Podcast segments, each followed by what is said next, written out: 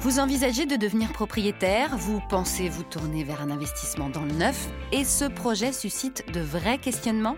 Bienvenue dans Demain j'achète, le podcast proposé par Kaufmann et Broad pour répondre à toutes vos questions et vous guider dans votre projet.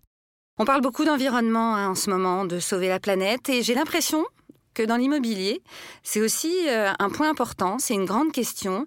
Dans mon parcours d'achat euh, dans le neuf, hein, euh, j'ai été très très bien soutenue, guidée par des professionnels, comme j'espère d'ailleurs ce podcast le fait pour vous.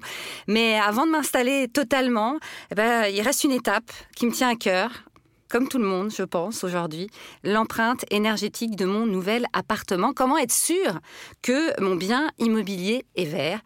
Eh bien aujourd'hui, j'ai encore une experte avec moi. Bonjour Christelle Marchand. Bonjour Marjorie. Vous êtes directrice marketing et communication chez Kaufmann et Broad et vous venez d'éditer le guide des gestes verts de Kaufmann et Broad.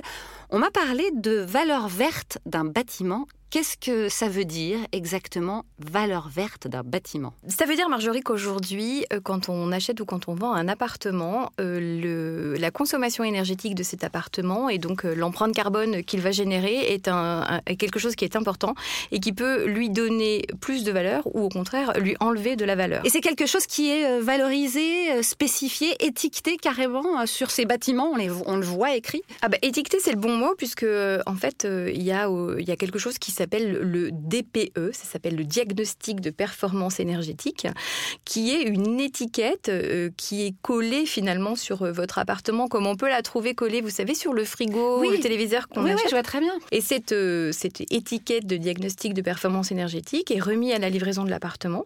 Il est valable pendant 10 ans et c'est quelque chose qui sera à remettre au notaire si vous souhaitez revendre votre appartement, puisque c'est quelque chose qui spécifiera que votre appartement est plus ou moins consommateur d'énergie, plus ou moins respectueux de la planète. Mais ça veut dire que là, si on a cette étiquette, c'est sûr que le bâtiment est vert, que tout est bien suivi pour que on fasse attention à notre environnement. Enfin, en tout cas, que le promoteur a fait attention à, l'environnement en le construisant. Oui, ça veut dire qu'il y a euh, une échelle et qu'on peut aujourd'hui se dire qu'il y a des bâtiments qui sont plus ou moins consommateurs et qu'on peut donc euh, volontairement choisir euh, celui qui l'est le moins.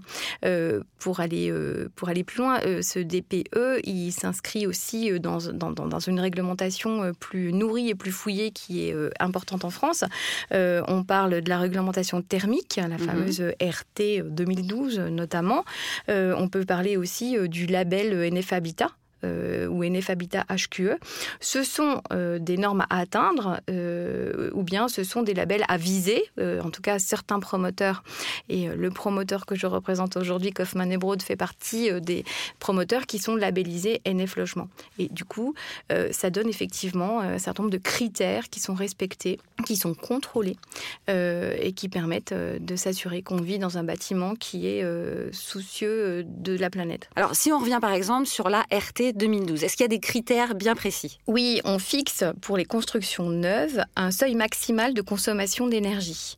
Euh, ce seuil maximal, alors le mot technique c'est le CEPMAX, il est de 50 kWh par mètre carré par an en moyenne. Et il y en a d'autres? Alors, il y en a d'autres, mais, mais surtout, qu'est-ce que ça veut dire? Parce qu'effectivement, euh, ce seuil moyen par mètre carré par an, euh, il est un peu compliqué. Enfin, c'est un petit peu une vue de l'esprit, mais concrètement, ça veut dire qu'on inclut dans les, dans les critères de contrôle euh, les cinq usages énergétiques d'un bâtiment. On parle du chauffage, on parle de la climatisation, on parle de la production d'eau chaude, on parle de l'eau des sanitaires, et puis on parle des éclairages et auxiliaires, c'est-à-dire globalement des appareils électroménagers pardon.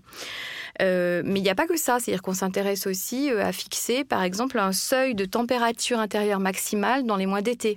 Euh, on s'intéresse aussi, évidemment, à tout ce qui est traitement des ponts thermiques avec des, systèmes de, mesure de ces, de ces ponts et de, donc de la perméabilité de l'air, de l'eau, du froid, et, tout ça est complètement réglementé et ces critères sont complètement normés. Bon alors très bien, ça c'est finalement le promoteur qui nous promet un bâtiment vert, etc. Mais nous, on a aussi nos responsabilités. C'est-à-dire que si vous nous donnez tout qui marche pour l'environnement, si on s'en sert mal, est-ce que ça peut aller? Vous avez complètement raison et c'est le fond du sujet et c'est là qu'il faut que euh, le consommateur, l'acquéreur, l'habitant euh, d'une résidence prenne toute la dimension de ce que ça veut dire. Oui, le promoteur euh, crée aujourd'hui, conçoit, construit des bâtiments qui sont optimisés pour préserver la planète. Encore faut-il que l'usage qui en est fait soit lui aussi optimisé. Donc euh, bien sûr, le promoteur a sa part de responsabilité en informant euh, au maximum son, client, donc l'acquéreur, l'habitant, de toutes les possibilités qui s'offrent à lui pour bien utiliser les équipements qui sont mis en place, pour bien utiliser euh, correctement, euh, en tout cas pour, pour, tenir compte des normes qui, auxquelles le promoteur se plie, hein, mhm, puisque mhm. on dit c'est le promoteur qui fait, mais c'est quand même la loi en France qui impose au promoteur de faire souvent on ne se contente pas de répondre à la loi, on va encore plus loin, mais voilà.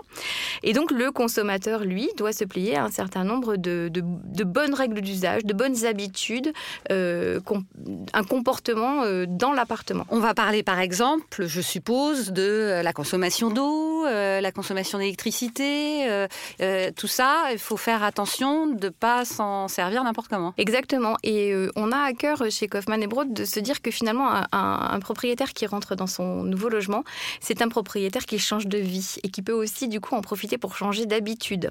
Donc euh, on, donne beaucoup de, de, matières, de conseils, de petits guides, de petits livres des gestes verts qui permettent justement de se rappeler quelles sont les bonnes habitudes. Les bonnes habitudes, on les connaît je crois à peu près tous, mais euh, c'est bien de se, de se les remémorer et de profiter de son arrivée dans un nouvel appartement pour les mettre en œuvre, pour les mettre euh, dans son quotidien, dans ses habitudes.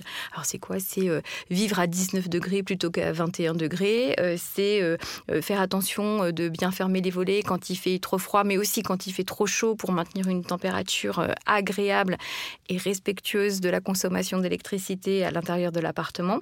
C'est aussi faire attention à vivre dans un air intérieur sain donc en ouvrant correctement, mais aussi euh, en utilisant les, les, les, systèmes de ventilation mécanique euh, correctement.